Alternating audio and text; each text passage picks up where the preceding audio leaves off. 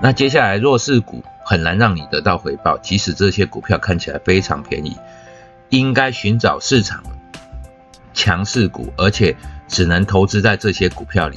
啊，股价跌到低于你的成本的百分之八，应该开始壮士断腕的啊，砍掉你的亏损。这些就是弱势股啊，啊，这样就可以回避大幅受创的风险。这种概念哦，就是说，其实哈，强势股的操作大家千篇一律，有时候我都不大想讲哈，这些强势股的操作啊，就是你的风险。控管少一点，然后选股呢，不要买进那种大跌的股票啊。这种每个人都知道了啊，但是会不会犯错？我前前两个礼拜去买了合一啊，哈啊合一就一个礼拜前哈，它所涨停锁在呃四百七十六点五。四七六啊，四百七十六块锁住涨停哦啊，快快收盘的时候才突然间掉下来，然后之后呢，从那一天开始算起，总共有五，连那一根哈从高档掉下来那一根算起，大概有六根跌停啊。我们我我去第六根跌停哦去买进啊，那时候已经到了二九六了哦，这个价格。那人家四七六都在所涨停了，才一个礼拜而已，二九六买会死吗？哦，啊，真的死哦，哦，这个东西。然后呢，今年哈就两个排队，一个是排队买口罩，那另外一个就是排队卖股票，哈，卖合一啊，卖不出去。买进之后呢，当天哦大涨百分之十五。啊，收盘又掉下来，就是买进的那那时候了哈。我买在跌跌停价敲开嘛，哈，那往上走，然后当天呢又回跌到收盘，那我就知道啊做错了哦。那第二天呢开始跌停跌停，又连吃了四根跌停，啊，一直到一九二，哦，啊一九二哦一九四一九四。我记得没错的话是一九四，然后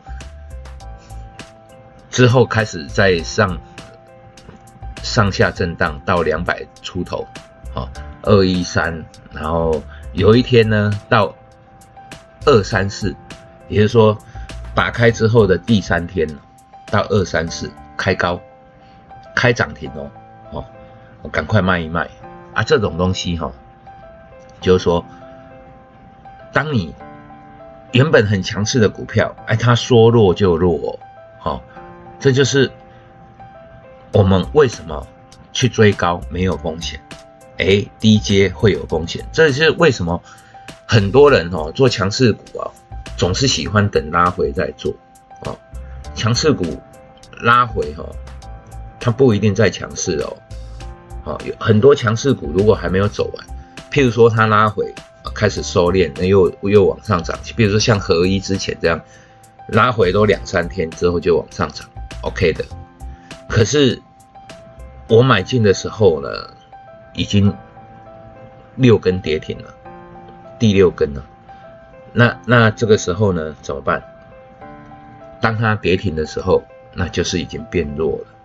好，如果跌停一两只 OK 的，那跌停六只就已经不对了。结果。我还傻傻的跑进去，好抢反弹啊！当天的确是有，但是因为它是警示股嘛，所以警示股就是不能当天交、当天买卖出的，那必须隔隔日。可是隔日呢，就开始要跟人家排队了。这就是为什么我们在做强弱势股的时候啊，永远只买进上涨的股票，千万不要买进下跌的股票，哦。然后我也会犯错啊，这种啊一输就输很多钱哦，这个也不避讳啦，就是大家都会有输有赢嘛。那只是说啊做错了，哦要砍掉。那很开心的一点哦，就是我砍掉了之后哦，才三四天，四天嘛哈，四个交易日啊，今天价格又跌停了啊，来到了一百七十块，我砍平均价格大概是在二二呃两百二十几嘛，啊，到现在又差了五十块，五十块相对于现在的一百七是多少？百分之二十几哦，快三十了哦，所以这个强弱势股哈，在交易的时候啊，因为它的振幅大，所以呢，大家都必须要很小心。那以上说的这些东西哈。都只是个技巧啊，这些技巧哈，你把它当做技术也可以。就是说，这些技巧你一定要记得，大家都会犯错。那不用再问我哈，强势股要不要等拉回再做？哦，拉回看它怎么拉回。像拉回的太深，就是强势强势股已经快结束的时候，这时候你再进场，哦，就不叫做强势股。强势股永远都是在它正在上涨发动的时候去买进。那接下来哈有一些千篇一律的东西的哈，我就不写 PowerPoint。那第八章哈就是法人机构的支持啊，这种哈就是它的概念很简单，法人机构哈它有几个特点，第一个钱多嘛哈，钱多所以它可以买进的量很大。第二个。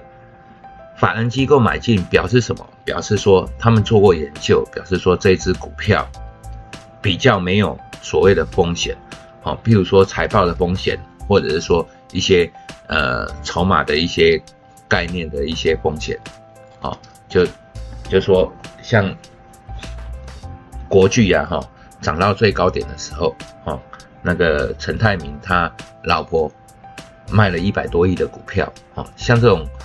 转让啊，或者是一些一些筹码的东西，其实法人都会去注意它。那如果他们不断的增持这些东西，哈，那表示说这些东西是比较偏风险偏低的。那最重要一点呢，就是法人哈，他不会基本上啊，只会调控部分，他不会做当冲，不会说今天买了全部，明天卖出，好啊，也就是说他的。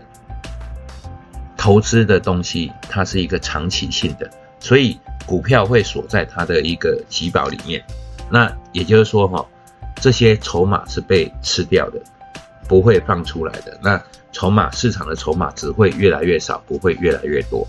好，这个就是呃一些所谓的法人机构支持的一些概念。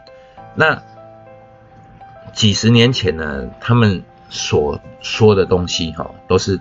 筹码的东西都是上一季怎么样，上一季怎么样？现在呢，我们在台湾因为资讯透明，哈，包括资讯的一些呃电脑化的一些进步，所以法人今天买多少，卖多少，啊，卖在什么价格，啊，哪一天买的，我们现在都可以一目了然，电脑一跑就跑出来，所以我们比当年的他们更有优势。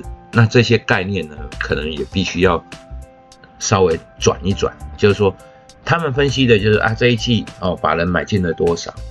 但是我们现在看的是这一天买法人买进了多少，所以概念是有一些不一样。像，呃，我在大陆做交易的时候，大陆还没有这种系统，到现在还没有，他们没有真正的法人，但是有很多私募基金啊，那公募啊、私募啊这些，所以他们会揭露一些像阳光私募啊这些东西。